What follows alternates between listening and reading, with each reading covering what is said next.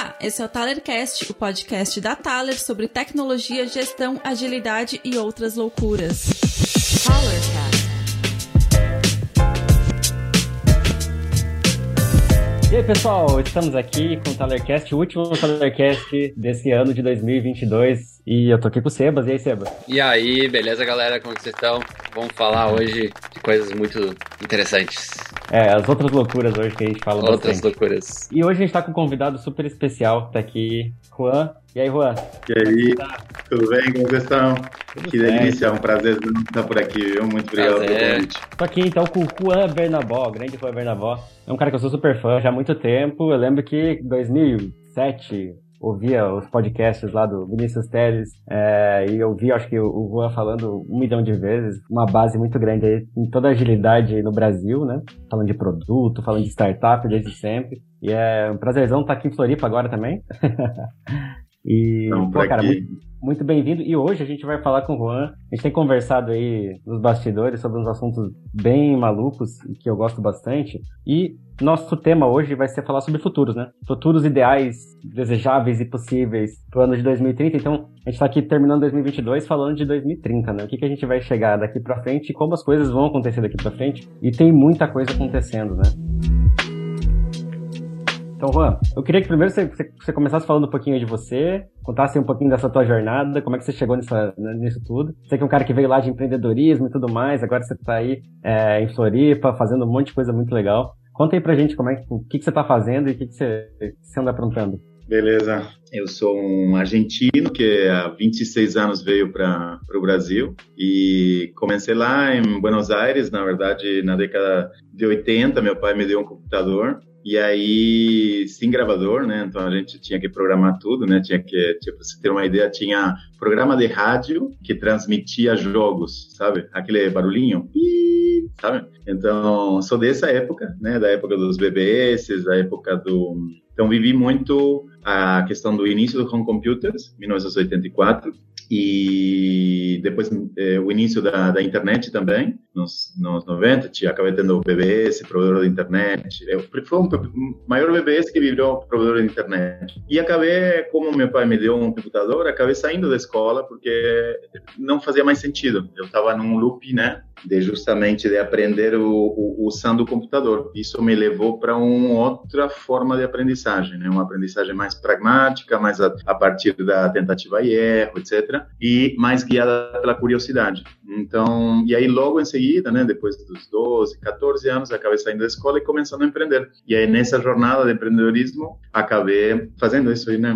Bebê, virou provedor internet, depois daí comecei a trabalhar com Linux, né, muito, né, estava no, no, no, próprio, como eu não fiz a faculdade, né, nem, o segundo grau, eu, o que eu fiz foi como que eu vou me educar, né, Aí eu peguei os melhores cursos que tinha aí de, de MIT, de Stanford, todos os, os meus heróis, digamos assim, de, e aí vi o que eles liam, né? E aí eu comprei os livros né, que eles liam, né? Então estava aí lendo Modern Operating Systems de Tannenbaum com 14 anos, e aí surge aí, estava lá no grupinho de Minix, e de repente um maluco lá, o Linus Torvalds, ele fala, né, fala que estava fazendo um sistema operacional assim de brincadeira, não sei o que, que não ia ser uma coisa séria, né, como Não, era micro Linux, micro, micro alguma coisa, mini, O alguma Minix. coisa. O Minix era, o Minix. Minix era Tinha um Minix. Era do Tannenbaum. o GNU, É. não, é- não ia ser como o GNU, uma coisa tão séria, etc. Ah, E Ah, aí, tá, sim. o kernel, o kernel, né? E aí eu baixei, né? Então baixei, eu acho que 92, a primeira versão, a 0.12, 0.11, uma coisa assim. Então sou das antigas, basicamente. E aí o que que é, isso é, né, anos 90, depois nos anos 90 e pouco vim para aqui para o Brasil, acabei trazendo esse provedor da internet, eh, na época onde era, sei lá, 5 mil, 6 mil dólares uma linha telefônica aqui no Brasil. Aí do nada, acabei conhecendo uma pessoa que tinha, sei lá, eh, uma fibra ótica, não sabia o que fazer com essa fibra ótica. e aí a gente fez uma parceria. Aí não deu certo, tivemos que pivotar, aí tipo, foi uma bagunça. Aquela coisa de empreender, né? Não é só tecnologia, o meu, meu papo é, é realmente essa questão de usar tecnologia para me divertir e, e para aprender e para empreender. empreender, né? E aí, é, disso daí surgiu o 0900 da TV Record. Tipo, 18, 18 meses a gente acabou faturando quase, não, não a minha empresa, né? Tinha 22, 23 anos na época. Acabei criando um, uma empresinha de desenvolvimento de software, né? eu e aí contratei outras duas pessoas e aí a gente acabou em esse business basicamente escalou exponencialmente, né? De 60 linhas telefônicas foi para 6 mil em 18 meses, 600 milhões de reais faturados com, com um softwarezinho que eu fiz em uma semana, né? então, é, sem dormir, né? Uma semana assim, isso foi em 97, foi de, isso foi em 97, julho de 97, muito louco. E aí, por questões Brasil, a Caixa, questões políticas, etc., é, 18 meses aí cortaram né, aquela coisa, né? É, envolvia muito dinheiro, muitas coisas, sei lá né? As coisas do, da, da, das diferentes forças aí que brigam pelo poder. E aí, depois disso, eu basicamente acabei abrindo open source esse, esse software. O pessoal do Free Software Foundation acabou é, entrando em contato para ver se a gente juntava isso com o Asterix. Aí eu fui ver o código do Asterix, uma bosta, em C. E aí eu falei, não, cara, eu tô fazendo tudo em C++, tudo orientado a objetos, tudo bonitinho, né, tudo com uhum. abstrações. Aí fui ver,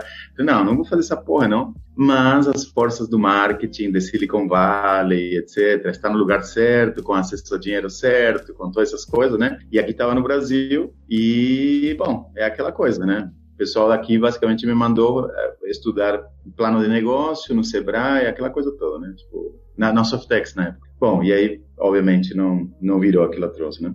E aí, nos anos 2000, acabei, depois de várias tentativas de empreender e falir, não sei o que, quebrar, e algumas coisas deram certo, algumas coisas deram errado, é, acabei quebrando feio, e, e aí voltei, basicamente, pela primeira vez me empreguei. E aí, em nove meses, fui mandado embora três vezes em, em nove meses, né? E foi aí que eu percebi que eu tinha um mindset completamente diferente. A minha minha mulher na época, a Bárbara, ela falou assim: "Tu acha que tá certo? Tu, tu, tu tá certo e o mundo inteiro tá errado". Eu falei assim: "É isso mesmo, é exatamente".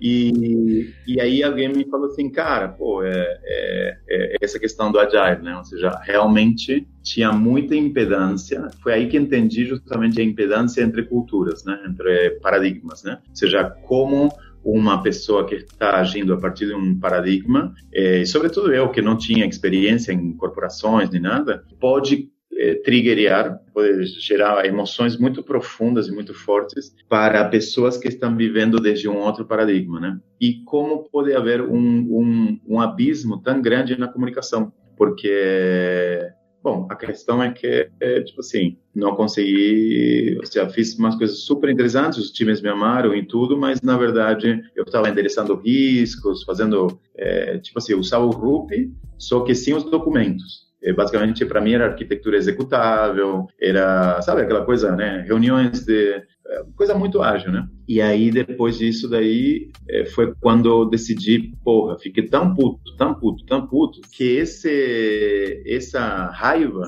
eu transformei em alguma coisa positiva. Estava lendo o Oitavo Hábito, né, de Stephen Covey, falava basicamente, é, o oitavo hábito é você achar a tua voz, tipo Ikigai, né? A dor do mundo, né? aquilo que você gosta de fazer, né? E o que aquilo que o mundo paga, né? E, e eu falei, porra, eu tenho muita experiência em aprender de uma forma que eu acredito que vai ser o futuro, que é de uma forma autodirigida.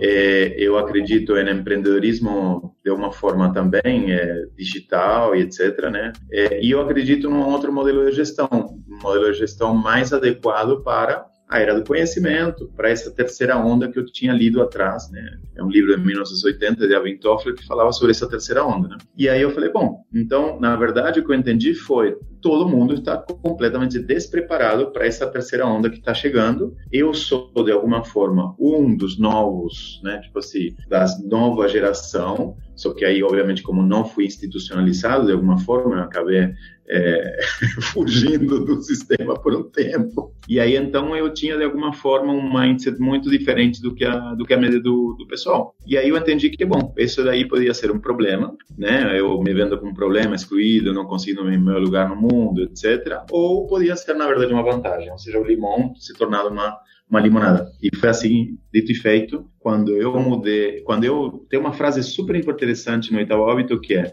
se você achar que o problema está fora, esse pensamento é o problema.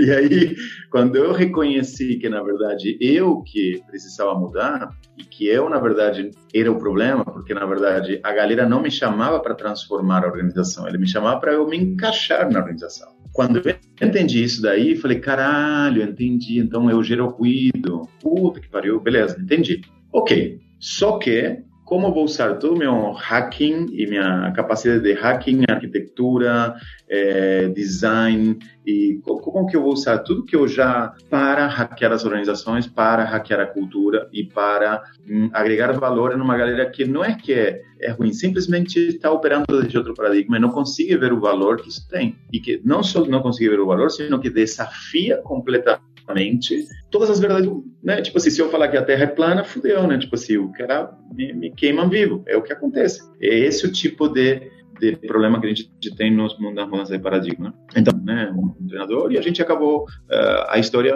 depois disso foram, sei lá, quatro, cinco anos viajando o país inteiro, né? Criei um grupinho no Yahoo Group, convidei uns quatro, cinco, né? O Yoshima, que tinha o MLBR, o Papo, que tinha o CMM Brasil, é, mais o Adail, do FDD, Borland, tinha, sei lá, uma galerinha aí de, de, de, da, da pessoal, o Alisson, sei lá, o pessoal, e acabei organizando o primeiro eh, treinamento do Scrum, e aí a partir disso viajei o Brasil inteiro a, com uma palestra, que se chamava justamente uma palestra projetada, com, olha só, projetada com teoria de restrições, spin. Cara, foi um, foi um trabalhão é, projetar essa palestra, foi, foi super é, uma intervenção sistêmica, né? Ou seja, trabalhando nas entendendo as raízes do, do, das crenças do pessoal e aí fazendo todo um processo justamente de ajudar a galera a, eu chamava isso de criar dúvida suficiente para eles depois fazer um trabalho de, ok, entendi, tem uma Cara, dúvida, né?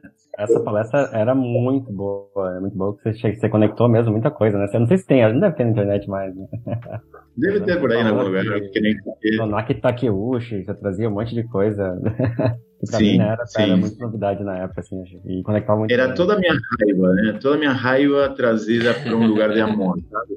Minha raiva expressa de uma forma produtiva, né? Uhum. E aí, depois disso, o que aconteceu foi... Bom, aí foi muito legal, a gente fez piloto da Ericsson Mundial aqui no Brasil, quase todas as empresas da Globo. Assim, foi muito legal, né? A Zap, tá, muitas, muitas empresas. E aí, depois em 2010, é, eu percebi que estava vindo outra onda, né? Porque eu falei assim, cara, eu inclusive falei com várias, vários dos meus clientes, falei assim, cara, tá vindo uma onda de startups. Então, as melhores pessoas vão cair fora. Vão cair fora porque eles descobriram que não precisam 300 pessoas para fazer o negócio de software, só precisa de 5. Uhum. Então, com 5 tu faz uma série de produto e aí é, grandes empresas passam a ser mais lentas e menos competitivas. Então, isso daí vai barrer toda a indústria, vai mudar completamente. Aí planteei para alguns dos executivos de algumas das, dos meus clientes fazer um modelo onde o pessoal caísse dentro, em vez de cair fora. As melhores pessoas caíssem dentro e eles financiassem, eles construíssem né, um ecossistema ao redor da empresa, né, aquela coisa toda, e o pessoal não conseguiu enxergar. É, o pessoal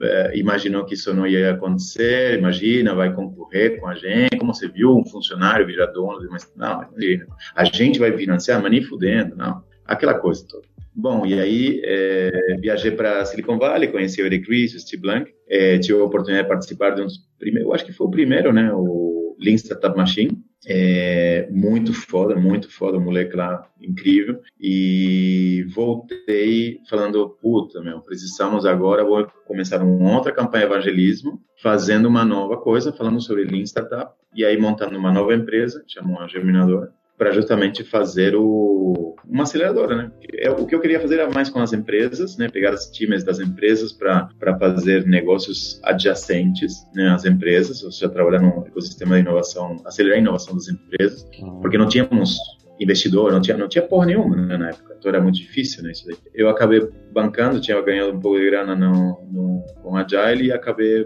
bancando tudo é, para a Germinadora, e aí começando um um programa que era um programa de 12, 12 semanas, do Zero Product Market Fit, onde eu passava toda essa história, né, de Lean Startup na veia, Customer Development na veia, ou seja, realmente desenvolver negócios, e era bem legal porque era um desafio, né, e não era para startups, era para pessoas, né, hackers, hustlers e hipsters, né, mil pessoas se inscreviam, eh, se, eh, entrevistamos 200, selecionamos 36 e, e aí durante 12 semanas ficavam eh, com a gente num coworking, co-living lá na Vila, Vila Mariana. E a gente saía basicamente a cada semestre a gente criava entre 10, 12 novos times que passavam por esse programa, faziam um demo day e depois disso algumas continuavam. E aí a gente foi fazendo isso acho que uns 4, 5 anos. É, acho que passaram umas 90, mais ou menos, 90 times que viraram startups, mas a maior parte deles foi para o saco. Uh, tivemos algumas vendas, etc. E é isso. E aí, depois disso, daí, o modelo não se sustentou, aí questões pessoais também, casamento não sustentou a loucura que eu tava, e aí colapsou basicamente toda a realidade. Aí depressão, burnout, né? E aí fiquei alguns anos fora. E aí conheci, tive a, a glória de conhecer Floripa. e aí, fantástico. Aí me reinserindo justamente, né, voltando justamente depois de ter muito tempo para poder entender para onde vai os próximos 30 anos. Foi bem, bem produtivo. Na verdade, foi bem interessante para mim, para fazer coisas que eu nunca fiz, né? Autoconhecimento, começar a realmente trabalhar em mim, questões emocionais que eu nunca tinha percebido que eu tinha. Todo mundo parece que percebia, só era eu o único que não percebia que tinha. Última né? Como é que foi esse processo, cara? Como é que foi esse? O processo de autoconhecimento, não? É, foi. Tô pensando aí, refletindo. Cara, da então, montanha. Foi, foi, nossa, foi, exato. Foi tipo assim, é, depois do, do momento de, da dissolução da germinadora é, e o divórcio junto, então foi bem traumático, né? Fiquei um ano assim deprê. E aí depois de, desse ano deprê, basicamente dois anos na loucura total. Então, tipo assim, eu tinha sido, sei lá, 15 anos super é, família, isso, aquilo, sabe, bem, fui por muito tempo evangélico e aí a partir de 2013 mais ou menos acabei não me identificando mais. E aí acabou que, tipo assim, basicamente tive uma nova adolescência, né, uma adolescência tardia, né, talvez a adolescência que eu não tive lá atrás, né, comecei a trabalhar muito cedo e toda essa história, né, e aí depois disso é, chegou chegou o Covid, né? E, e, aí com o Covid basicamente acabei chamando uma amiga para morar comigo é, no apartamento que eu tinha lá em Vila Madalena e eu acho que ela tinha justamente um pouco dessa dessa pegada e a gente decidiu fazer alguma coisa juntos,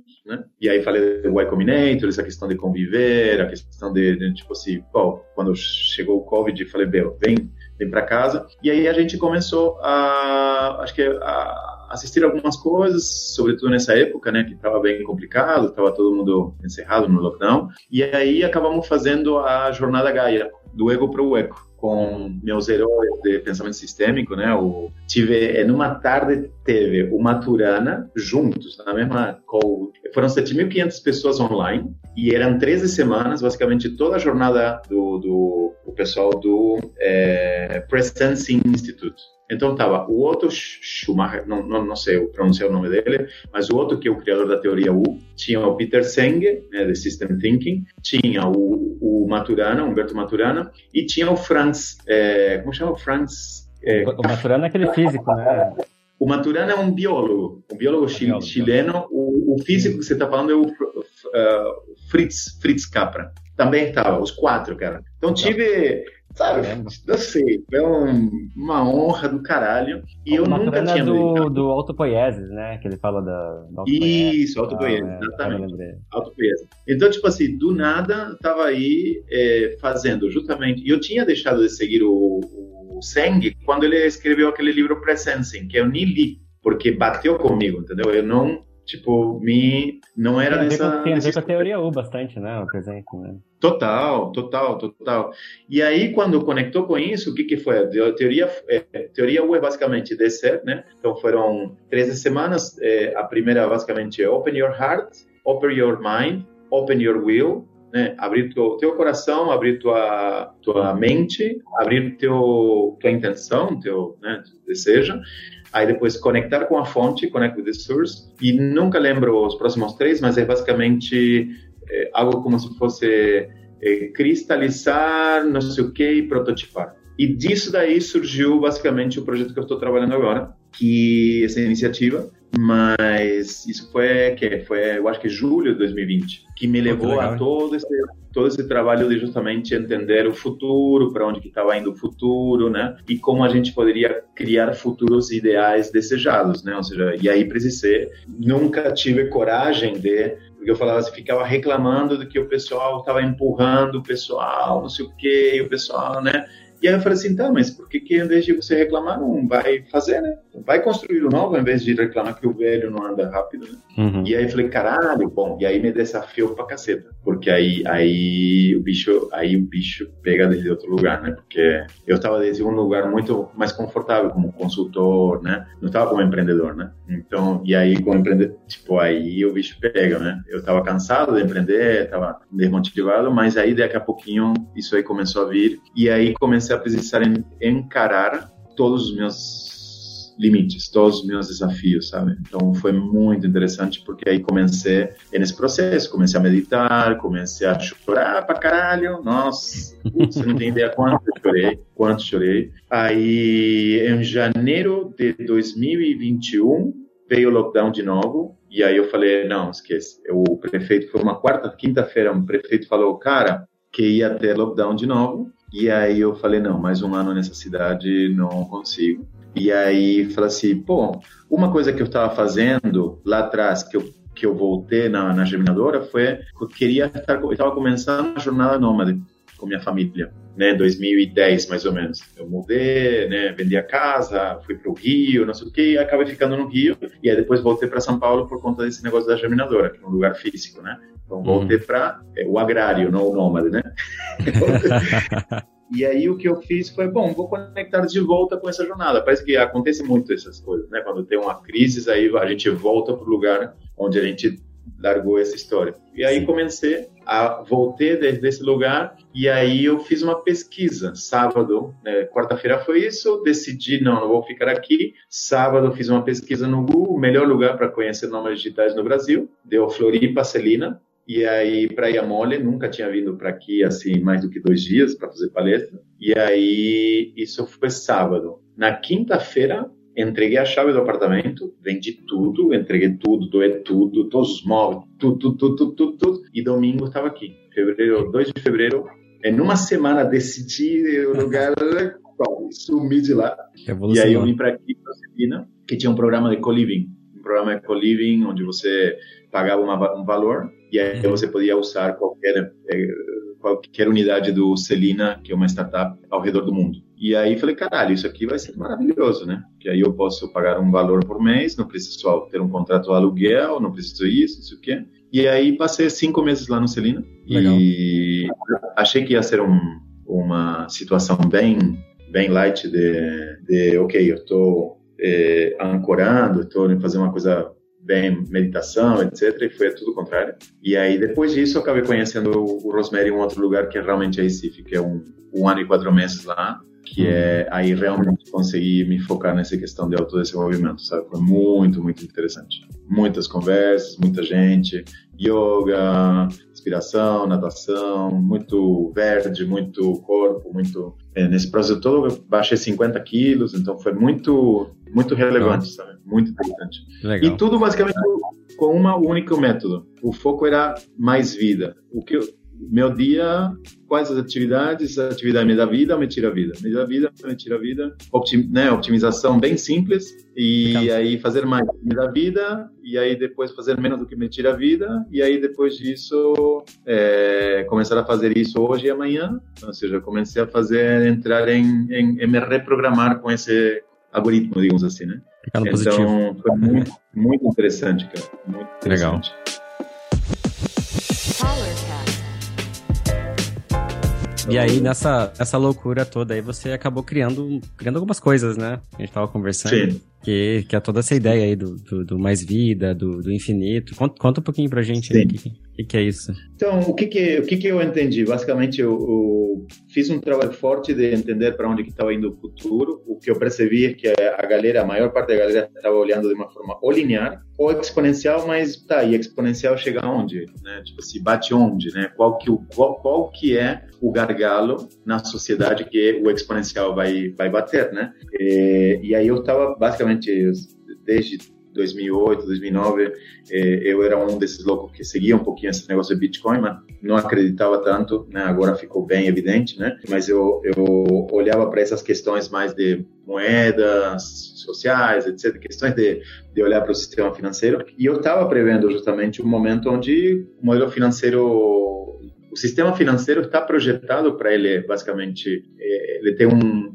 ele tem um design que que leva para um para um lugar onde onde tem hiperinflação, digamos assim, todas as moedas eh, passaram por hiperinflação, etc. Né? Então eu me perguntava, bom, o que, que vai acontecer quando o dólar de repente entrar nesse processo? Né? Agora estamos vivendo exatamente isso. Aí, em 2013 fiz justamente uma palestra que chamava A Era da Disrupção Contínua, né? que justamente falava sobre um pouco sobre isso. E aí o que eu percebi foi, putz, a maior parte das pessoas ainda está, ou seja, quem controla a grana, muita da, da que controla a grana, que controla as empresas, etc., ainda está com uma mentalidade linear, era industrial. Tem uma galera de fundos, VCs e startups, o ecossistema de startups, basicamente está apostando em negócios exponenciais por como está o jogo. O jogo dos VCs é basicamente apostar em negócios que vão multiplicar o capital em, sei lá, menos de sete anos em 50 vezes. Basicamente, essa é mais ou menos a, a brincadeira, digamos assim, né? Uhum. Então, tem um jogo linear, tem um jogo exponencial, e eu falei, bom, vai dar merda. É... e aí o ponto é a questão dos limites, né? Eu tinha lido um livro há muitos anos atrás, acho que nos anos 90, que se chamava é, Limites para o Crescimento, né? Limits to Grow, de Ornella Meadows, que falava Nossa, sobre 12... Esse, esse, livro é muito, muito interessante. Acabei de, de ver esse livro e adicionei na minha lista que o pessoal é do, de engenharia de tokens, que é uma, é uma DAO que está treinando o pessoal para pensar, né, criar sistemas, né, é, govern, é, de governança, tudo, né, dentro das, da, dos smart contracts e tudo mais, né, dentro da blockchain, estão utilizando todo, né, tudo da Donella Meadows, né, praticamente, para criar esses sistemas sustentáveis, né. Então, e esse livro, cara, tava quase, quase mandando aí pro pessoal ali da. Não, maravilhoso. Esse é um livro que me muito, né? Esse me inspirou muito. Assim, é, Nossa, imagina, ele, e, ele é muito legal porque justamente na capa tem aquela curva, né? É. Que é justamente aquela uhum. curva que estrangula a. Uhum. Estrangula, a, exato. Estrangula tem o sistema. No, no, Reinventando as Organizações, o Lalu fala isso, né? Que na, nos sistemas vivos a gente tem um negócio que cresce sem parar que chama câncer, né? isso, exato. É isso, exatamente. Ou seja, quando quando a célula desliga do, da informação do corpo, né? Então essa célula começa a ter alguns problemas. Acabei de, acabei de ver um, uma, um, um trechinho é, de um Instagram aí que falava exatamente isso, que é uma célula cancerígena basicamente desconecta do processo, ela, ela está tão ferida de alguma forma, ela está tão ferida que desconecta do corpo e aí ela o único que ela consegue fazer é entrar em um processo de de se reproduzir e de sugar energia do, do hospedeiro, basicamente. Então, o que ela faz é... E aí, se você for ver, a gente tem uma metáfora né, na era industrial, é um papel né, da, das pessoas. A gente não é... A gente nem se fala mais sobre cidadãos, né? A gente fala sobre consumidores, né? Com sociedade de consumidores. Com... Isso, exatamente. Então, e eu sinto que... Bom, é, uma das coisas que falava o, o Alvin Toffler é, nesse livro de 1980, que é da terceira onda, eram três três grandes macro tendências. A primeira era a questão de desmaterialização, né? quando o DVD vira Netflix, certo? Ou quando o, o CD vira Spotify, onde vira as service, aquela coisa toda, ou seja, desmaterialização, mas que realmente, né? Uhum. É, ou MP3, vai. Aí a segunda macro tendência é a de deslocalização. Pronto, 2020 a gente entendeu que uhum. para sei lá a galera alguns, que trabalha alguns não entenderam ainda. Alguns ainda não pegaram esse recado. Não, acho que, acho que, ainda vai ter uma briga interessante aí, porque vai, aí umas, quando você tem deslocalização, você passa a ter, digamos assim, todo o processo da era industrial das cidades quebra, né? É. Porque a ideia de você ir para uma cidade era para você é. estar perto de, né? Trabalho. E aí o trabalho estava lá, então você mora onde você trabalha. Agora, se o trabalho está na nuvem, fudeu. Porque aí o, que isso gera é basicamente uma desconexão desse jogo. Esse jogo, de repente, falou assim: tá, mas espera aí, eu, eu vou manter o meu estilo de vida de uma hora para ir, uma hora para voltar, de um metrô para ir, de um metrô para voltar, de um negócio, ou eu vou inventar um novo jogo. Cara, não, pô, tem natureza por aí, agora tem Starlink, em qualquer lugar do mundo eu posso ter terrenos baratos, entendeu? Então, vamos viver um êxodo nos próximos 30 anos para novas cidades e novos lugares, né? E com grana, tá? Porque esse é o ponto, não é hippie, né? Ou é. seja, é galera que,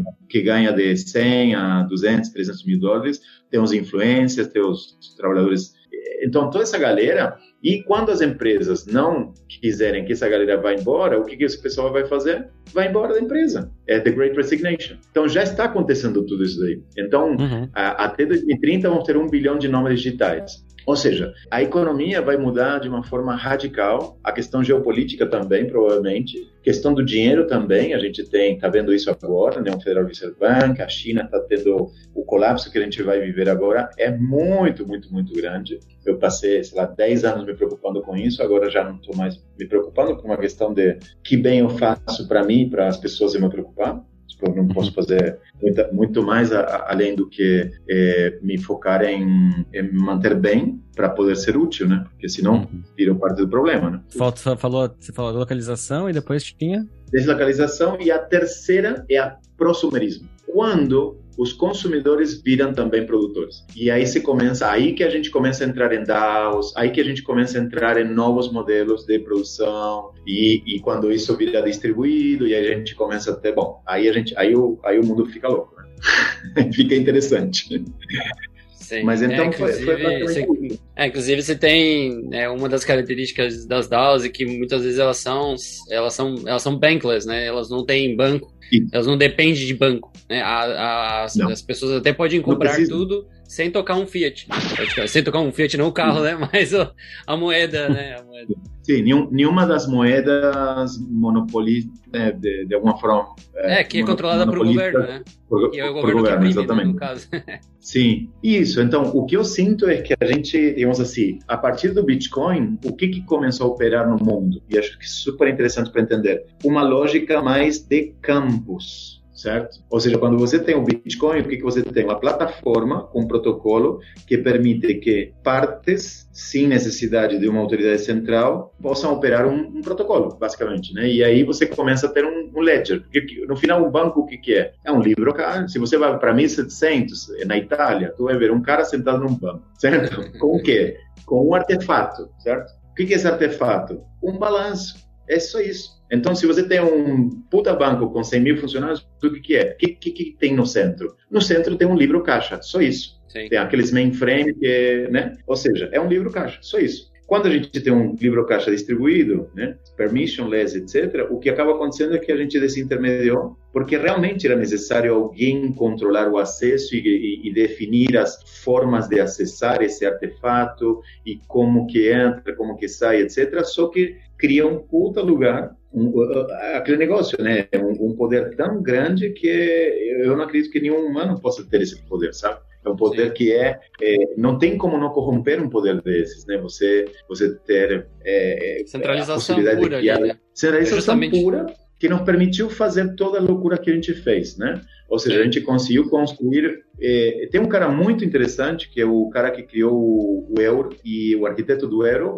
Originalmente o euro eram duas moedas, né? Uma moeda do país, então a lira junto com o euro, a não sei o que junto com o euro, certo? Então eram duas moedas. Era uma moeda mais masculina e uma moeda mais feminina. Então você tem que ir a basicamente, bom, o cara foi a, atrás para entender, né, uhum. como funcionavam as coisas, né? Uma mais cuida, a outra é para é, é, entre diferentes tribos, digamos assim. Comércio entre diferentes tribos, se usa uma masculina, é, a, a, a, moeda mais da tribo é uma moeda que é mais feminina, então tem muito mais a questão de cuidar. E a gente, historicamente, a gente só ficou com a masculina, basicamente. Então, é, o que acaba acontecendo é que isso nos permitiu, e aí tenho nesse livro, não lembro agora, que eu acho que é futuro do o futuro do dinheiro, se não me engano. E o que ele fala, basicamente, ele tem uma, como que chama aquele, o caterpillar, caterpillar? Ah, é, sim, a lagarta. A lagarta. Desde o ponto de vista da lagarta, sim, como que está funcionando nesse momento? Está sendo uma maravilha. Tem uma árvore e ela está comendo todas as folhas, as, as, as folhas da árvore. Está uma beleza. Está uma, tipo assim, está sugando, sugando, sugando, sugando. Está trazendo um monte de proteína para dentro dela e ela está engordando e está uma delícia, certo? Desde o ponto de vista da árvore, a coisa não está tão legal.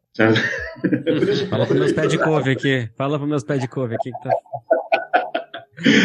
Mas, como a natureza é perfeita, né, tudo se equilibra, quem vê isso daí pode achar que é a natureza injusta. E, na verdade, é que ela não entendeu o filme inteiro. Né? Se você deixar ele o play mais tempo, tu vai ver que tem esse processo de consumir e atrair toda essa proteína. Aí depois entra num processo de quê? De metamorfose. Eu acho que esta década, que eu estou chamando a década da grande disrupção, é o momento de metamorfose, onde a proteína é rearranjada toda a proteína que a gente acumulou na era industrial, né? As, as, ferramentas, conhecimentos, etc., sobre os átomos, sobre isso, né? É, é, rearranjada para um outro novo modelo, onde aí começa a haver justamente o processo de, de virar uma borboleta e aí justamente você começa a, a, a fazer que a vida continue, certo? Então, sim, esse momento de parece que é um momento de depressão, parece que vai dar tudo errado e vai morrer todo mundo, mas na verdade é um processo onde depois disso aí se compensa, né? Então eu sinto, e, não sou, sou eu, sino tem muita gente aí também, que na verdade é, é, é, provavelmente isso que vai acontecer, né? Então, e eu acho que é, tem bastantes sinais de que isso que deve acontecer. E para mim, é, prefiro apostar nisso, né? Do que do que outra coisa, né? Ou seja, é, já a opção não é muito boa, né? Não, a outra opção, a outra opção é muito deprimente, né? Então, é, assim, aí aí pode me presente, né? Então, o que eu o que eu estou fazendo é olhando como se fosse, sabe, o, o cara da Fórmula 1. O cara da Fórmula 1, ele não pode usar a mente, não tem tempo para usar a mente. Então, quando ele é treinado para que quando o carro começa a derrapar em direção à parede, e aí ele vai se fuder, certo? O que, que ele tem que fazer? Ele tem que olhar, ou seja, move a cabeça na direção da saída, e aí o corpo vai junto. Então, o que eu estou fazendo basicamente é olhar, não para a parede, eu já olhei bastante tempo para a parede, olhar para a saída e aí o corpo vai junto. Né? Então, essa é a estratégia que eu estou usando e está funcionando. Legal. E, co e, como é que, e, e, como é que a gente faz isso? Como é que a gente olha para a saída? Como é que a gente se prepara, né, para esse, para esse, virar borboleta? Eu, eu sinto que vai acontecer de uma forma ou de outra. A, a sensação que eu tenho é que a resistência é o que cria o, o sofrimento. Então, a, o resistir o processo que cria todo o sofrimento, entendeu? Então, quando a gente é, não se foca no presente, não foca naquilo que a gente pode fazer e a gente é, começa a blame, começa aquilo que eu falei, né, do o problema é lá no outro, é lá não sei o que, eles e aquela coisa toda, a gente entra num processo de justamente de, de, de blame e de criar sofrimento. E eu sinto, né, que o, o que eu estou fazendo é justamente isso. Primeiro, cuidando de mim, né? Então, cuida do teu corpo, cuida do... é basicamente proteger a vibe. Então, eu mudei minha alimentação, mudei minha forma né, de, de, olhar as coisas, mudei. E aí eu assumi um pouco mais de. Eu estou assumindo, não estou perfeito, certo? Mas é uma questão de, de uma disciplina, né? Que eu nunca tive. De me responsabilizar pela minha vibe e proteger minha vibe. E aí, uma vez que eu consigo proteger minha vibe, obviamente, eu, em vez de co-criar a partir de um passado traumatizado, traumático, que repete padrões de, de trauma, eu posso começar a transcender alguns padrões de trauma da família, de várias coisas, né, que a gente tem, né, do nosso sistema familiar e de nossa, de, de nossa, do, do, próprio crescimento, inclusive que fala, né, de epigenética, falam que tem até 42 gerações para trás de memória é, que é transferida por, né, que não é transferida por, por é, oralmente, que é transferida por questões do sistêmicas, né? Do aí, aí tem uma galera que é especialista nisso, né? Exatamente, comportamentos, tem compensações, etc. Eu não sou especialista nisso, mas eu estou eu tô gostando de ver porque eu estou olhando para essas questões, né? Então o ponto é justamente, ok, será que a gente está pronto para uma para uma economia infinita? Ou seja, será que a gente está pronto para a Ou será que a gente vai ser sequestrado pelo medo, sim? De de repente, cara, vai dar errado, isso que e a gente cocria uma realidade a partir justamente do medo e não uma, uma, uma, realidade a partir da abundância. E aí, aí que entra a questão de futuros ideais desejados, né? A questão de como podemos, né? começar... Isso, voltamos para o começo. Como eu conheci aqui no... Conheci não, eh, encontrei o, o Murilo Gan, é, é, ele estava é, durante um tempo aqui no, em Floripa e ele estava com uma galera, convivendo com uma galera. E aí, às vezes, ele ia lá no Celina e a gente acabou se vendo, se, se encontrando. Eu tinha é, conhecido ele em uma palestra que dois anos a gente fez que era prefeitos do futuro então foi muito interessante e aí ele ele ele me falou basicamente sobre essa questão de conviver para curar cara se tu quer fazer um projeto grande isso quer eu falei, os maiores desafios, ele falou assim, cara, se tu quer ser governador, presidente, qualquer coisa que você colocar tua cabeça nisso, faz o seguinte, pega uma galera, galera que você confia, sei lá, 15 pessoas, e aí vai para conviver durante seis meses num lugar, numa casa, numa fazenda, em algum lugar, e aí convive para quê? Para co-curar, para poder co-criar desde um lugar, sim, co-curado, né? Então, aí eu falei, beleza. E aí, a minha estadia lá no Rosemary foi um pouco isso, né? Entender como como fazer isso daí e, e me preparar para esse processo, né, de conviver para procurar para co-criar. E eu percebi aí que foi, tipo assim, um dos maiores é, laboratórios e justamente de, de, de, ver quantas coisas eu não tinha resolvidas na minha vida, sabe, na questão de relações. Porque no final tudo, se você for ver Bitcoin, o que que é Bitcoin? Ele muda as relações. Ou seja, ele muda, ele cria um campo você tem um centro aí, basicamente, que é, é onde, onde a pessoa se conecta, como a pessoa se conecta, né? Um uhum. campo. E aí as pessoas, basicamente, gravitam a partir de um contrato. De quê? De, de, relações, né? Não é uma coisa, não é como um banco que tem um prédio, né? Na verdade, isso é um, é um campo, né? E aí, para a gente poder criar um futuro uh, desejado, a gente precisa começar a ter um, um, um campo onde a gente está co-criando a partir desse campo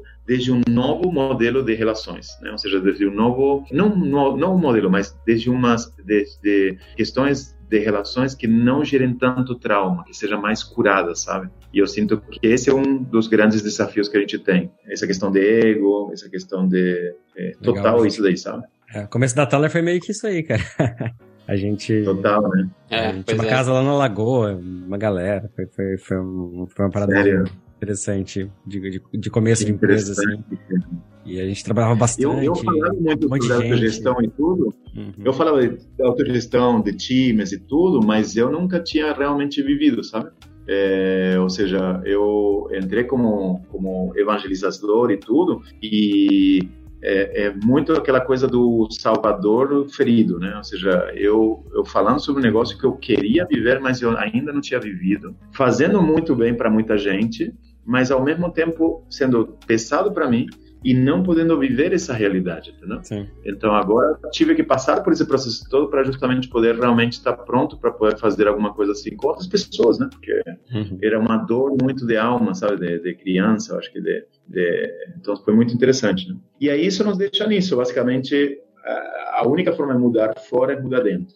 A única forma de mudar o mundo é mudar a si mesmo. É basicamente essa. E eu, e eu sinto que muita gente está passando por isso. Então, e que isso pode ser um, um crescimento exponencial é, desse processo, que não vai ser linear, é, vai ter ser também essa mudança de, de, consciência, assim como de 1890 para 2030 mudou completamente nossa nossa cultura é, e aí nossa ideia de, de, realidade, nossas expectativas, né? Tipo assim, uhum. são quatro, na verdade são quatro histórias que a gente precisa mudar, né?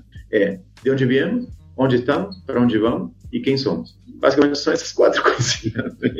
E são só, e são só histórias, não são são só histórias que pelas quais a gente se orienta no tempo e espaço, né? Ou seja, se a gente consegue olhar isso, e é isso que estou trabalhando, basicamente, como a gente pode repensar a narrativa de onde a gente está vindo, onde estamos e para onde vamos, em vez de ser linear ou exponencial, ser infinito. Ou seja, entender que vai do exponencial, ele não vai e bate no teto. Ele, esse daí naturalmente vai fazer um loop. E aí vai justamente para outro patamar em termos de, de consciência. E tem muita gente que está. Toda essa galera de cripto, muita gente de cripto, obviamente, que está muito em, em Salvador e está muito blaming. Mas tem galera dessa galera de cripto que já está no outro patamar, que já está falando, beleza, não, esquece, não é, é somos nós, é a nossa história, somos humanos, não tem culpado né, pra gente, né?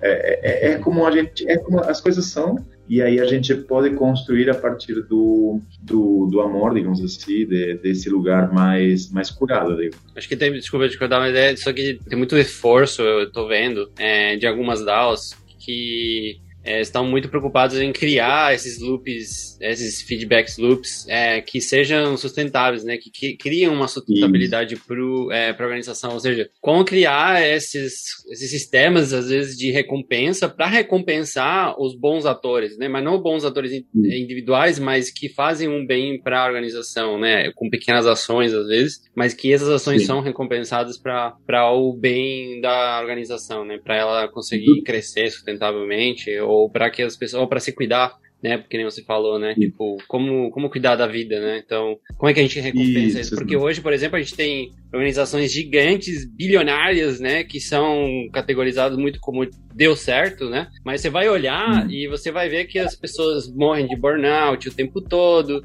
né? O pessoal mas, fica se demitindo o tempo todo, é, né? O que o feedback loop, então, digamos assim, eles estão conectados, entendeu? Se, se o feedback loop é, é financeiro, ou seja, se eu estou olhando a dimensão financeira e basicamente a única coisa que eu estou, olha só que, que problema que a gente tem, né? Eu chamo isso dos ecosystems, né? Os ecosystems, basicamente, as corporações, etc., foram projetadas para otimizar uma dimensão, que é a financeira, e é, então o jogo todo está focado em, em mais grana, mais grana. Só que o ponto é o seguinte: não tem, se a gente for ver, uma bola de neve, né?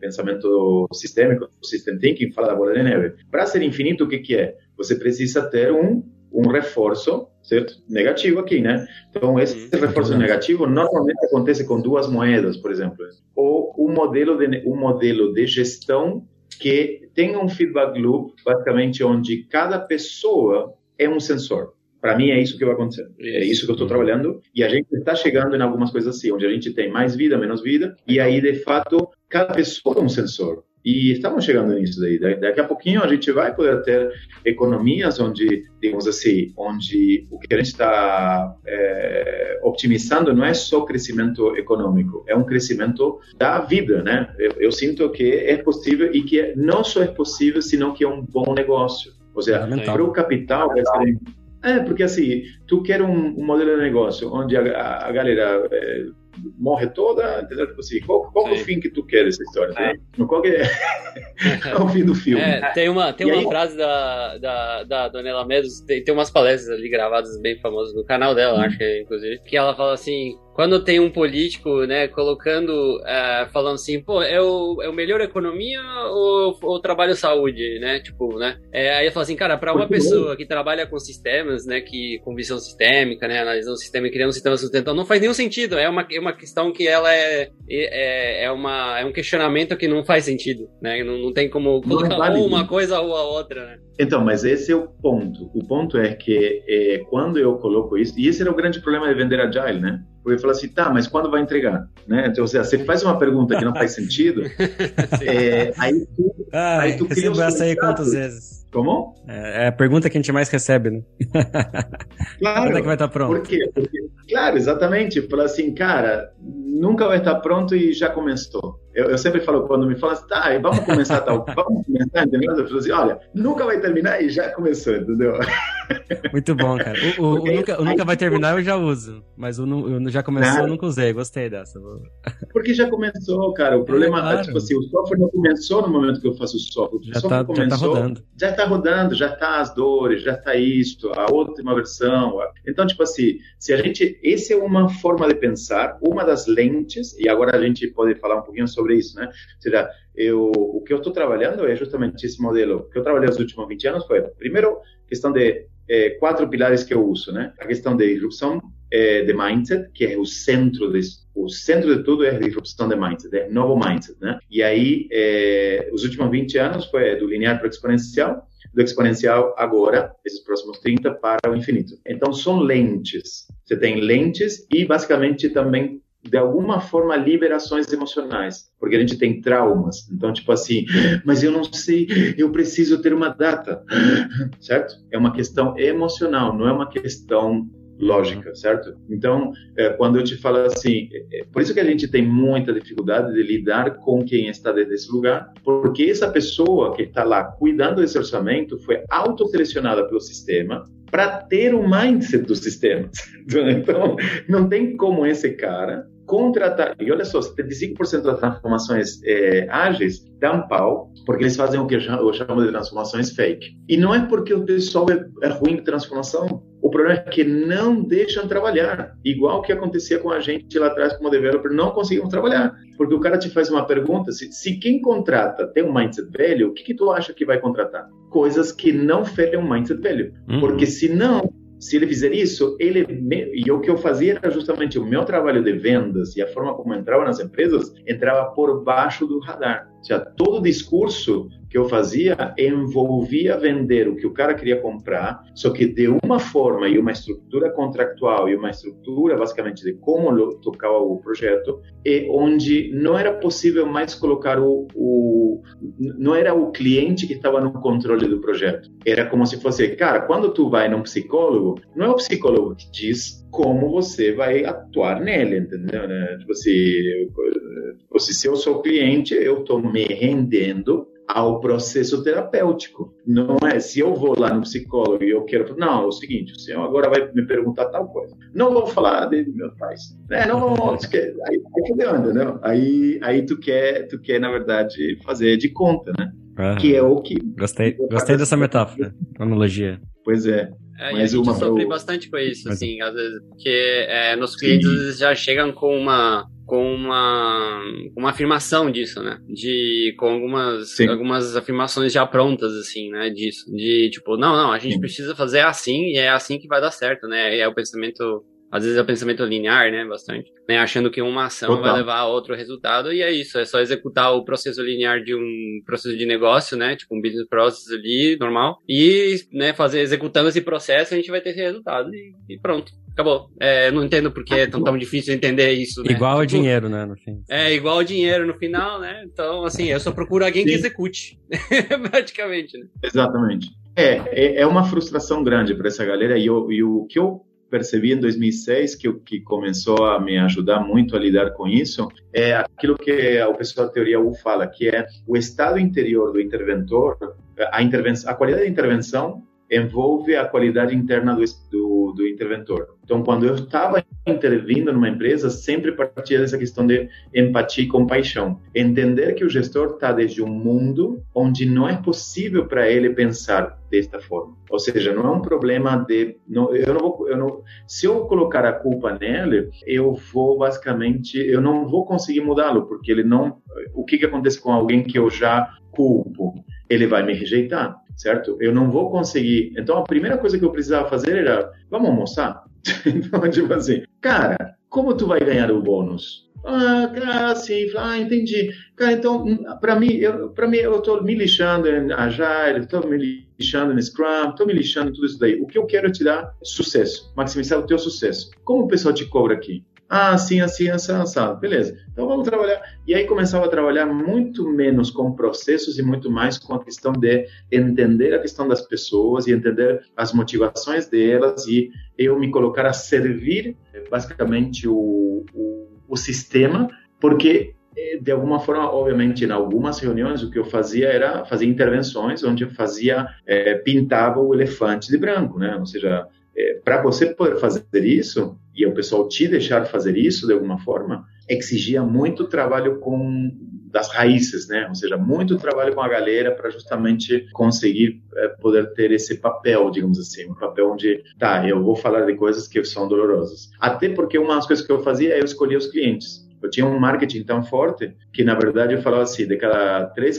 clientes que vinham, eu só escolhia um. E aí, obviamente, eu precisava ter um marketing forte para poder escolher, senão estava fodido, né? É, senão tinha que fechar com o viesse, né? E aí, o que eu fazia era basicamente critérios. Se a dor da mudança é maior da dor de ficar assim, então me procura daqui a um ano. E eu falava isso na boa, entendeu? Eu falei assim, cara, você não está pronto a, a, a TV Globo, cara. Eu, eu neguei várias vezes, neguei umas cinco vezes. A Accenture me levou umas cinco vezes para. E, tipo assim, eu sentia que não. O mesmo time que desenvolveu a transformação que ia mexer, tornaram a, a, a TV Globo uma fábrica, né? Então era um processo de fábrica totalmente fabril.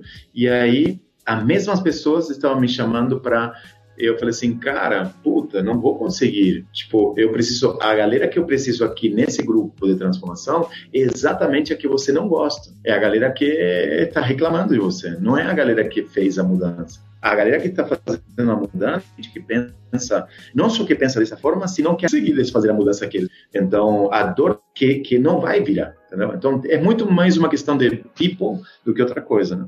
E agora estamos de volta, né? De volta com uma nova mudança de paradigma. E aí, do exponencial agora para o infinito. E aí, eu estava falando de quatro pilares, né? Um pilar que é mudança de, de, de, paradigma, né? Uma disrupção, não é incremental, sino que é uma disrupção. A questão da disrupção tecnológica. Então, a gente está indo muito forte para no-code, para AI, muito forte para distribuído, né? Tecnologias distribuídas, muito mais forte do que o pessoal consegue admitir. Eu tô, eu tô fazendo coisas com, com no code muito fodas, muito rápido. Ou seja, a questão de disrupção de business models. Então, modelo de negócio, para mim, tudo está indo para life as a service. Estou chamando essa tendência de life as a service. Então, casa, como que eu quero casa? Não por metro quadrado, não vou comprar de uma construtora uma casa, eu vou comprar um serviço. Aí o ponto é, quem vai ser dono disso, né? Então, esse é um dos pontos que aí a gente precisa resolver com as DAOs e com essas coisas, né? Mas o ponto é, é não, eu quero ser também dono, né? Mas eu quero as a service, né? Então, eu quero poder ter possibilidade de... E aí eu não preciso todo mundo comprar uma furadeira. Será que a gente pode ter uma furadeira aqui, nesse bairro? Será que a gente pode ter uma, sei lá, as a service, por exemplo? Tem uma empresa na China que se chama Haier e esses caras estão com uma coisa louca, louca, louca, louca, louca é, modelos de gestão, disrupção na modelo de gestão. Eles, em 2013, eles demitiram 13, uma empresa de, fogão, tá? Fogão, geladeira, beleza? Não é Big Tech, não é TikTok, não é nada disso.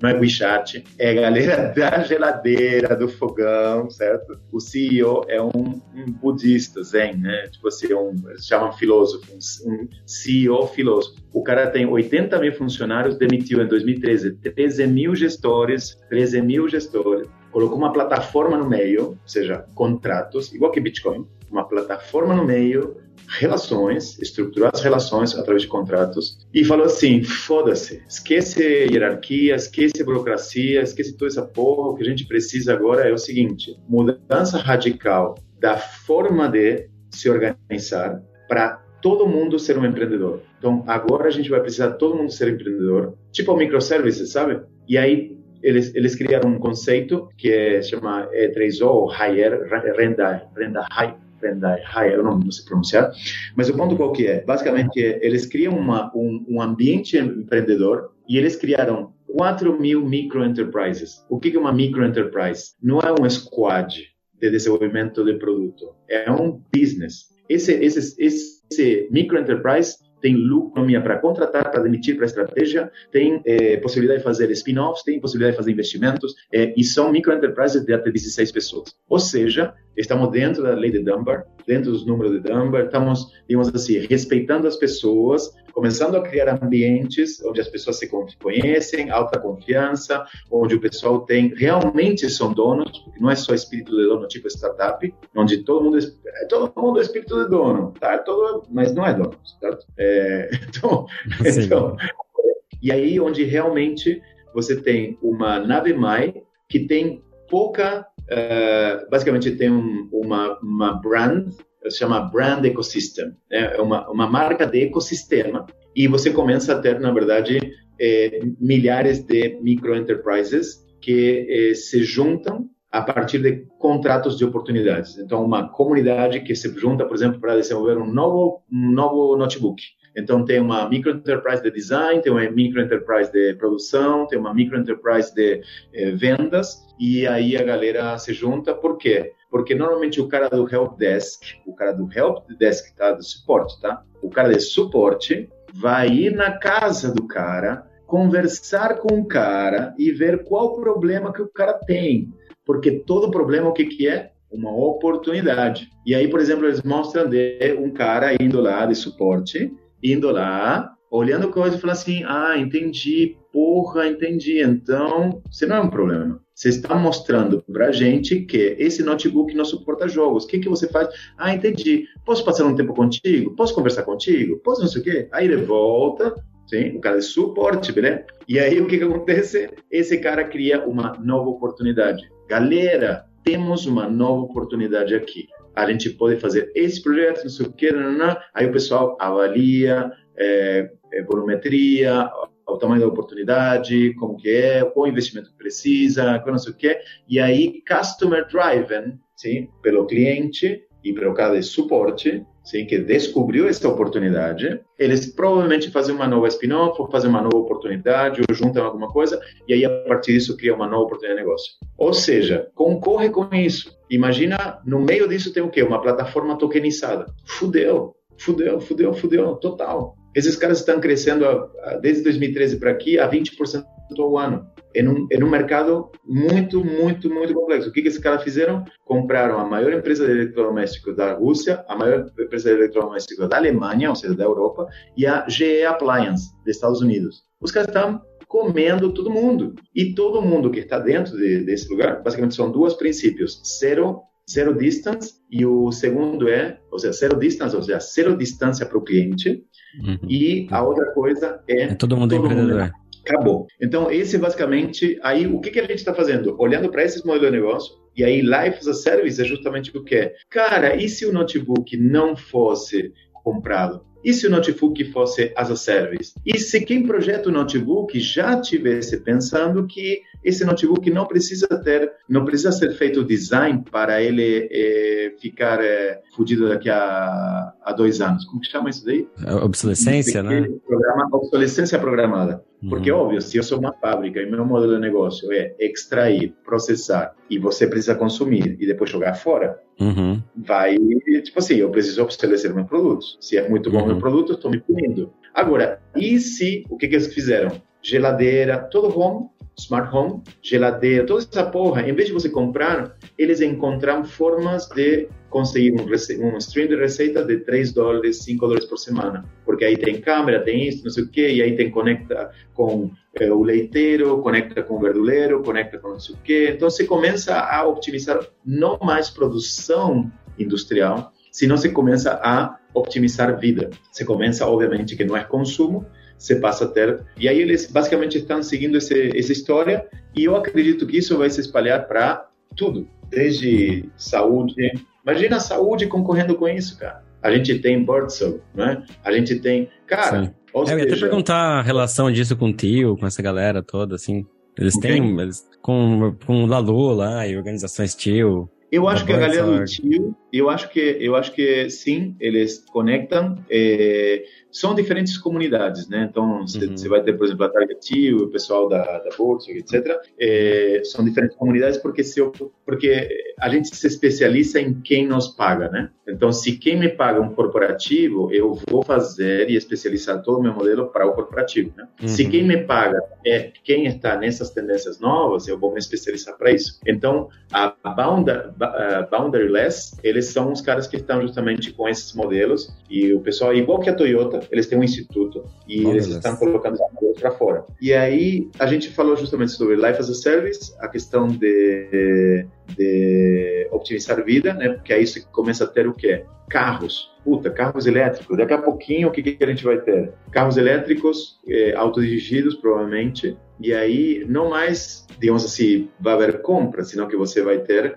frotas, né? Agora, qual que é minha aposta? A minha aposta é fazer isso distribuído com ownership distribuído não que seja centralizado, sabe? Então, para mim, é justamente modelos de ecossistemas distribuídos que permitem ter toda essa tecnologia, ter toda essa bagunça para justamente fazer essa história, mas sem centralizar o ownership desses ativos, né? Ou seja, é, o capital é bem-vindo, mas não é o único dono, né? Então, acho que esse é o ponto. Ou seja, o capital, ele é necessário, ele é super bem-vindo, mas a sensação que eu tenho é que se só tiver capital e não tiver no feedback loop uma stakeholder economy, ou seja, uma economia de stakeholders, sim, uhum. é, onde a gente tem um ownership, é, um ownership mais equilibrado, né, é, onde realmente os, os difer as diferentes carinhas felizes do, do ecossistema sejam realmente vistas é, e medidas mesmo, e realmente possam influenciar no processo, é, realmente é, a gente vai ter, vai, vai continuar tendo problemas, na verdade. Então, um pouco isso. E eu sinto que estamos indo para aí, ou seja, tem uma briga, obviamente, tem uma briga, porque a cada tanto que dá essas coisas, dá umas brigas, né? Mas eu sinto que é mais um, o processo da turbulência antes da, da disrupção e a mudança, né?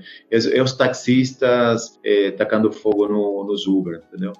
É, mas é, passa, depois passa e, e tudo bem, faz, faz parte, né? O que eu sinto é que agora Agora, o que realmente vai ser muito mais eficiente é o distribuído do que o centralizado. Sim, então, até, até pela, vai, ter um mix, verdade. Vai ter um mix. Isso que eu, é. isso que eu acredito. Sim, até aumento de população, cada vez as pessoas estão mais conectadas, não tem como a gente fugir de, de distribuir, né? A gente sair desse, desse mundo só né, mais tribal que a gente sempre viveu para um mundo mais né, de autônomo. Se você né, for estudar, é, é, a questão essa do, do, do processo da, da comunicação, né? Sim. Se a comunicação é em rede, a sociedade é em rede. Uhum. Se a comunicação é hierárquica, a sociedade é hierárquica. Sim. Já não temos mais uma sociedade hierárquica. É. Então, acho que o agora... é, Marshall, Marshall McLuhan, né, o pessoal, o Pierre Levy, Exatamente. falam sobre essa questão da mídia, né, como a mídia influencia a, né, a sociedade como um todo, né, as disrupções, né. Exato. imprensa, Exato. depois o rádio, televisão, internet, agora a gente está numa outra coisa que a gente nem sabe ainda direito. Exato. Exatamente.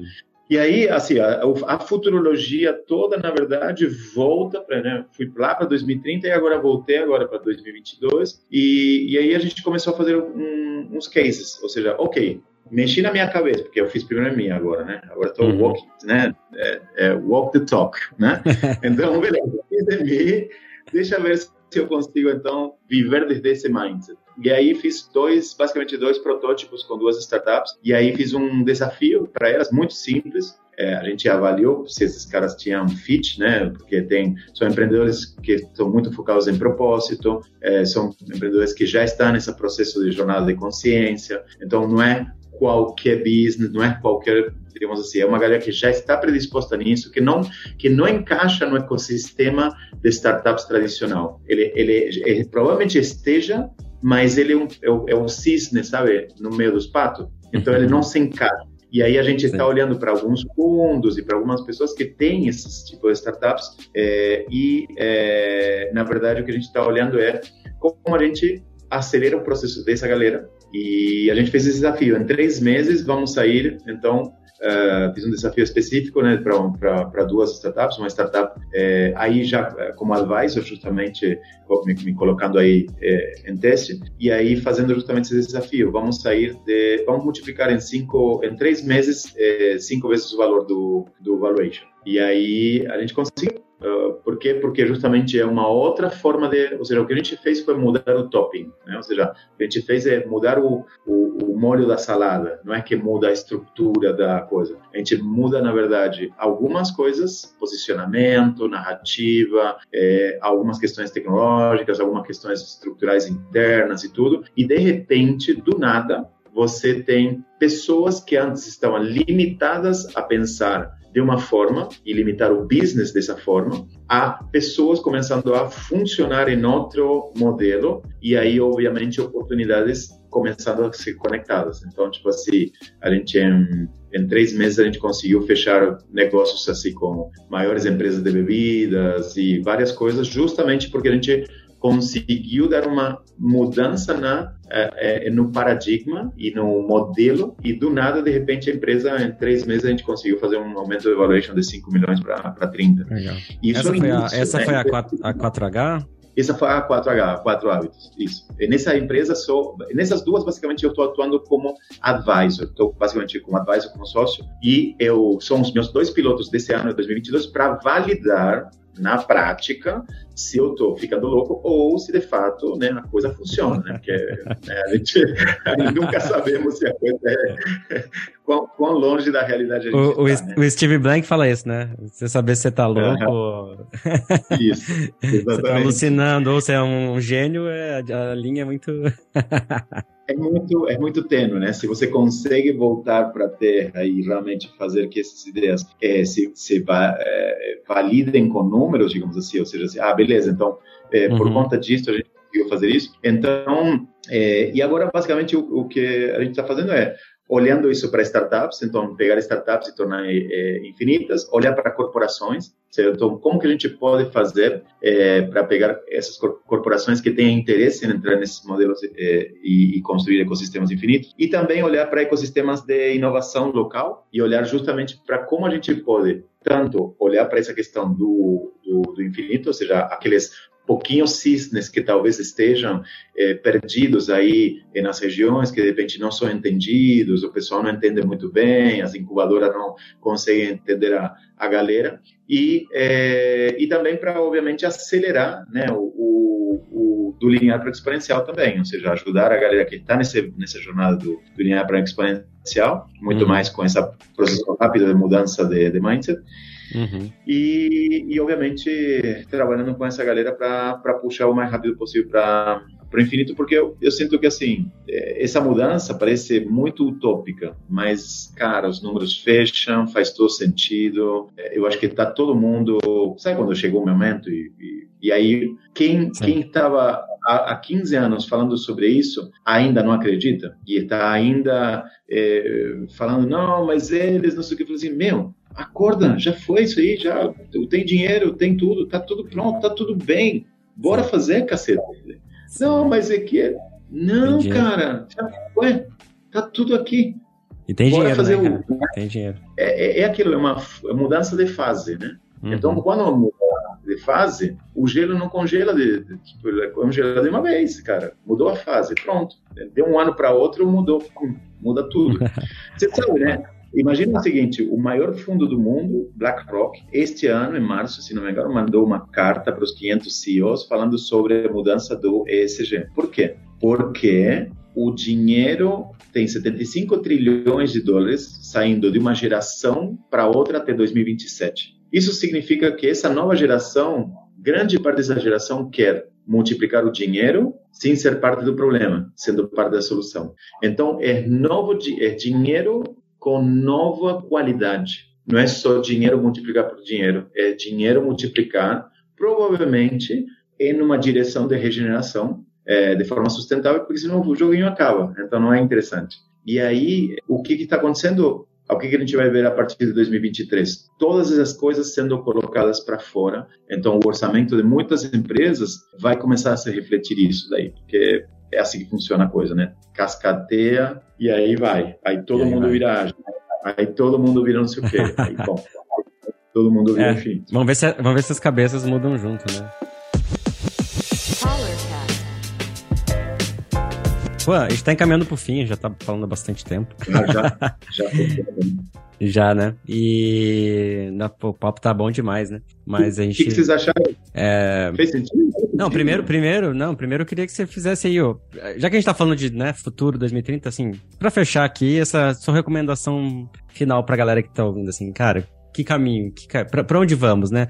Como é que a gente faz para ir junto? Como é que a gente faz para entrar nessa onda aí? Como é que, que, que você dá de recomendação pra galera pra estar tá seguindo esse caminho do, do, infinito, esse caminho, né, de, de, de sair do, dos ecosystems pros ecosystems? O que que a gente faz? Então, uma coisa que é interessante é olhar para a nossa relação com culpa e blaming, ou seja, culpar, né? E essa questão do eu, eu para mim é muito forte essa questão de mindfulness essa questão de, de do, do, presente de realmente começar a desenvolver essa capacidade de meta né, metacognição de meta observação de a gente poder é, uhum. se desidentificar dos pensamentos e dos sentimentos porque aí a partir disso a gente começa a encontrar padrões que a gente não tem não percebe e aí a gente consegue começar a, a não é para todo mundo isso daí a, a, muita gente vai é, receber é, os sistemas já prontos, mas para aqueles que estão mais, né, no, que, que, querem ser builders desse futuro, os builders do futuro, quem quer co-criar esse futuro, de alguma forma precisa trabalhar nessa questão de, de expansão de, de consciência. Eu acho que isso é fundamental. Uhum. Eu talvez esteja equivocado, mas eu acho que é, é, é premissa, porque é muita mudança. E aí é muita mudança é generacional, tem muitas questões de escassez muito antigas, certo? É, e aí mudar a relação com o futuro. É, eu percebi que eu fiz uma mudança muito grande sobre o meu olhar sobre o futuro. Minha relação sobre o futuro não é o futuro. Normalmente para as pessoas é o futuro não é agora, certo? O futuro é depois. E aí a relação que você tem que fazer é o futuro é agora certo? E neste momento estou decidindo futuros. Eu estou tomando decisões no presente e essas decisões do presente é olhando para o futuro ou repetindo o passado. Aí que você precisa ter mindfulness justamente para entender se você está repetindo passados, porque o único que a gente tem é presente. Então, se a gente estiver vigilante nesse sentido e trabalhando a partir de uma de uma frequência mais tranquila, né, de, de, um lugar mais mais inclusivo, menos blaming, etc., aí eu vou conseguir provavelmente eh, transcender tanto essa questão da dualidade, vou conseguir, em vez de ficar tanto na dualidade, vou conseguir provavelmente encontrar uma terceira opção, um ganha-ganha. E isso é uma coisa super rara, construir soluções ganha-ganha hoje e amanhã, ou seja, como construir só realmente a partir de um, de um, de um estado de presença alto. Porque normalmente a gente entra, não, eu estou certo, você está errado, você está certo, você está errado. E aí daqui a pouquinho faz perguntas como essa que não tem sentido, tá? Quando você entrega, né? E aí fala assim, cara, não tem sentido, né? Não faz sentido essa pergunta. E aí é, precisa de confiança, certo? Precisa de vulnerabilidade, precisa de uma série de questões para a gente poder trabalhar em soluções ganha-ganha a partir desse lugar. Então, relação com o futuro. A outra coisa super importante é a questão de poder pensar ideal. Então, é muito difícil você ver alguém imaginando, falando assim, cara, e se fosse três cliques? Tudo isso daqui, que não sei o que, você precisa desse app, se você, eh, se você, e o fluxo do lixo, e não sei o que, e se fosse o ideal, o que, que seria? Normalmente a gente não pensa no ideal. Então a gente sempre está construindo coisas incrementais a partir do paradigma anterior, ou seja, nunca, esse é o Agile Fake, ou seja, nunca vou conseguir ter um sistema que funcione da forma correta porque eu não me desconectei do, da lógica antiga. Eu estou fazendo uma mudança de paradigma de forma incremental. Aí tu diz, cara, você está é, enxugando gelo. E aí, então, é do ideal, se conecta com o ideal, e isso, isso gera emoções, porque a gente não está acostumado a trabalhar com o ideal, sim? É, tipo assim, quando o Elon Musk fala, vamos para Marte, cara, mas é impossível. Pronto, o ideal é impossível. Para a maior parte das pessoas, o ideal é impossível. O ideal é utópico. E aí, é, depois a outra coisa é trabalhar backwards, sim? Então, trabalhar de trás para frente. Então, desde o ideal em 2030, ok, preciso 80 milhões de toneladas de lixo processado, não sei o quê. Tá, como que eu faço isso daí? é muito simples, né? Hoje, tu pega uma empresa e tu desvia do aterro 100% do lixo. Uma empresa. E aí, agora é só repetir para todas. Pronto, até 2030, você repete para todos e pronto. Entendeu? Não é, ai, mas e aí, não vai mudar? Não, faz uma direito, modelo econômico viável, muda aí a gente faz algumas brincadeiras, né? A gente tem alguns, entendemos alguns truques, né? De como inverter a polaridade. Fazer o bem ganhar dinheiro, não perdendo dinheiro, né? O pessoal fala, vou te castigar, que você não fez a, a cama direito, então vou te castigar. Cara, assim não vai ser legal, o pessoal não vai querer essa brincadeira. Agora, e se a gente incentiva com dinheiro, que é uma coisa que funciona, o comportamento correto? Será que funciona? Cara, e não tem jeito, é, é, batata. Ah, mas aí não vai fazer por dinheiro, a gente quer que todo mundo faça por amor. Fala assim, então, aí vai ser mais difícil. Né? É, eu acho que é. é. então, é mais difícil. Quem faz, quem faz esse amor pragmático, entendeu? É, porque é, às vezes os, os, visionários e os early adopters e os transformadores, os agentes de transformador, de transformação, precisam entender que não precisa mudar 100% das pessoas, precisa mudar aqueles pequena porcentagem de pessoas, normalmente 1% da população ou menos, que uhum. criam sistemas. E depois, se esse sistema funciona, ele se espalha, certo? Uhum. Então, acho que esse é um pouco a história. Acho que esse seria talvez a, a história. E, e bom, e aí, é, ano que vem, em 2023, vamos estar é, olhando para é, oportunidades, né, de justamente de como até 2030 acelerar o máximo essa questão da, da economia infinita. E, e, obviamente, a gente vai estar é, olhando para é, potenciais parceiros e parcerias. A gente só trabalha com parceiros e parcerias, a gente não é uma empresa, é, uma, é um ecossistema. Então, na verdade, seria uma, um prazer enorme que a gente pudesse fazer projetos juntos com a Talic, por exemplo, e a gente pudesse trabalhar justamente em, em prol de, dessa economia, ganhar dinheiro, se divertir e realmente estar muito mais tranquilo, porque a gente sabe que a gente está contribuindo para uma, uma, um puto propósito e, e, e, fazendo tecnologia do caralho e aquela coisa toda, sabe? Então é um pouco essa, essa vibe que a gente faz no, que, a gente tem no, no Infinity Labs. E eu acho que esse é, esse é o muito bom, já, já tamo junto, cara, já tamo junto, vamos conversando. Boa. E, pô, pô, brigadão, cara, brigadão pela, por, pela, pela aula, né? foi muito legal. legal conhecer a tua história. Foi muito legal, eu não conhecia a tua história inteira, então, pô, foi, foi muito uhum. interessante conhecer isso e, e acho que muita coisa para pensar aqui. Então, pessoal que, que, que, ouviu, segue o Juan lá. Pô, onde é que você tá? No Instagram, Twitter, o que mais? Insta. Insta, Insta. e LinkedIn. No LinkedIn. No então. Insta, como quando é, vai ter, é, vai ter, vai ter, vai ter o, o, linkzinho aqui no episódio, né? Mas então tá, brigadão. É, valeu aí, Sebas, também. A gente... Valeu. O último episódio do ano ficou, ficou maior do que o normal, mas aí valeu a pena. é, com certeza. É, que bom. Nosso papo muito interessante. Acho que vai vai é, nos deixar pensando nesse recesso, né, para começar o ano, tá com, pensando no ideal, né, fazendo, saindo um pouquinho da, é. do tipo, não, mas o ideal é o ideal, né, então vamos, vamos imaginar que o ideal é possível, o que, que a gente poderia uhum. fazer? Futuros possíveis, é, desejados. Eu, eu, eu, eu acho que uma coisa interessante é como fazer o 2023 em direção a um 2030 ideal. É, ou seja, não é descolar da realidade. É como ganhar mais dinheiro em 2023 com o que a gente tem, né? Ou seja, com o que a gente tem olhando de forma diferente. Tá tudo aqui, cara. Tá tudo aqui. Só mudar o olhar. Um olhar abundante. Legal, cara. Muito bom, muito bom.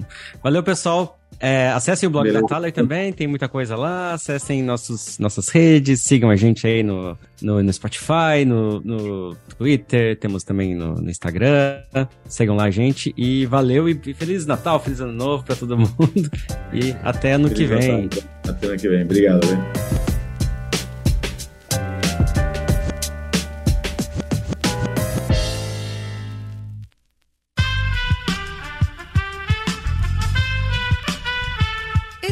Podcast foi editado por Aerolitos Edição Inteligente.